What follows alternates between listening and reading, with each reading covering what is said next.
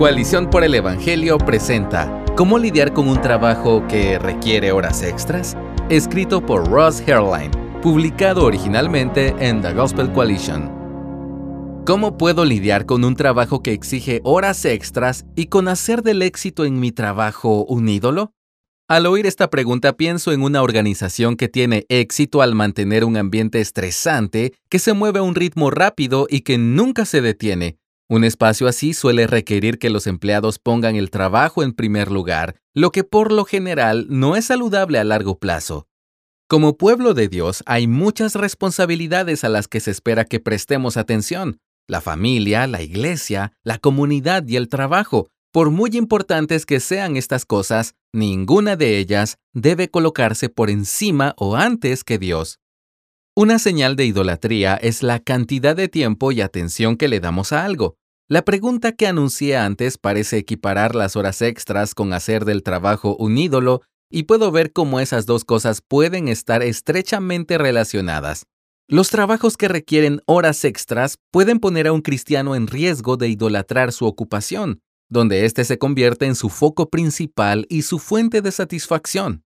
Pero el trabajo puede convertirse en un ídolo para los cristianos independientemente del número de horas que dediquen, al igual que las actividades de ocio pueden convertirse en ídolos. Mira el amplio espectro de trabajos que Dios diseñó para que los seres humanos hicieran con el fin de sostener su creación, satisfacer las necesidades humanas y traer shalom al mundo. Algunos trabajos que requieren un número impío de horas en realidad sirven un propósito divino, la vocación del apóstol Pablo de predicar el Evangelio a los gentiles era una pasión absorbente. Pablo describe lo mucho que trabajaba día y noche como siervo de Jesucristo en 2 de Tesalonicenses 3 del 7 al 8. Cumplir su misión de predicar el Evangelio le costó a Pablo incluso su salud y bienestar. Sin embargo, su trabajo nunca fue retratado como un ídolo. Pablo no adoraba su trabajo. Su trabajo surgía de su adoración.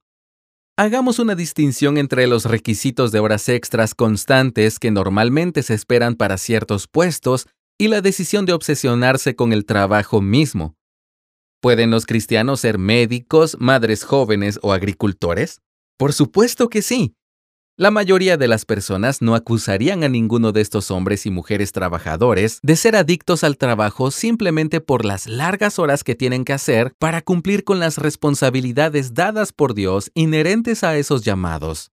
Así que si estás trabajando muchas horas estos días, ¿cómo puedes evitar que tu corazón convierta tu trabajo en un ídolo? Una de las claves para evitar la idolatría y encontrar la manera de equilibrar las prioridades que Dios pone ante nosotros es comprender nuestras limitaciones reales. No podemos decir que sí a todo. Debemos permitirnos la libertad de decir que no a algunas de nuestras responsabilidades, especialmente si empiezan a esclavizarnos, para poder centrarnos y cumplir con los demás llamados legítimos de nuestra vida. La mejor manera de hacerlo es dejando por momentos nuestro trabajo. Es importante encontrar una manera de practicar el día de reposo como una pauta para vivir un estilo de vida equilibrado y saludable que permita el descanso, la adoración y la recreación que nos ayude a sobrevivir y prosperar a largo plazo. Lee Hebreos 4 del 8 al 10. Estas son algunas otras sugerencias prácticas. Establece y protege el tiempo para leer tu Biblia y orar cada día. Más que nada, esta práctica te ayudará a adorar a Dios consistentemente. Otros ídolos perderán su control. Haz una rutina diaria que incluya el descanso. Si es posible, intenta volver a casa a una hora razonable todas las noches para disfrutar la cena con tu familia e intenta no llevar el trabajo a casa. Esta práctica, junto con el dormir, nos obliga a soltar algo de control. Cuanto más podamos hacerlo, más estaremos confiando en que Dios sea el Señor de nuestro tiempo y de nuestras listas de tareas. Tómate todos tus días de vacaciones, tanto si los distribuyes a lo largo del año como si los tomas en un solo tramo durante el verano cuando los niños no están en el colegio. Durante las vacaciones, desconéctate totalmente del trabajo. No descuides tu propio bienestar mental, emocional, espiritual y físico. Dedica tiempo al estudio de la Biblia, los amigos, los paseos con tu pareja o los partidos de fútbol en el patio con tus hijos. Capacita a otros en tu lugar de trabajo. A veces hacemos horas extras porque no estamos dispuestos a confiar o formar a otros. Puede sentirse bien ser el único que puede encontrar la respuesta, dominar la conversación o realizar la tarea. A veces enseñar a otra persona requiere más energía y tiempo del que creemos tener. Examina tu corazón y sé generoso a la hora de extender la carga de trabajo a otros.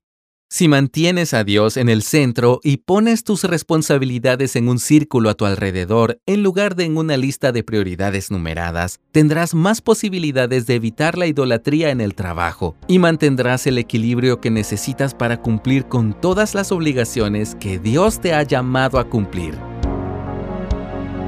Gracias por escucharnos. Si deseas más recursos como este, visita coaliciónporelevangelio.org.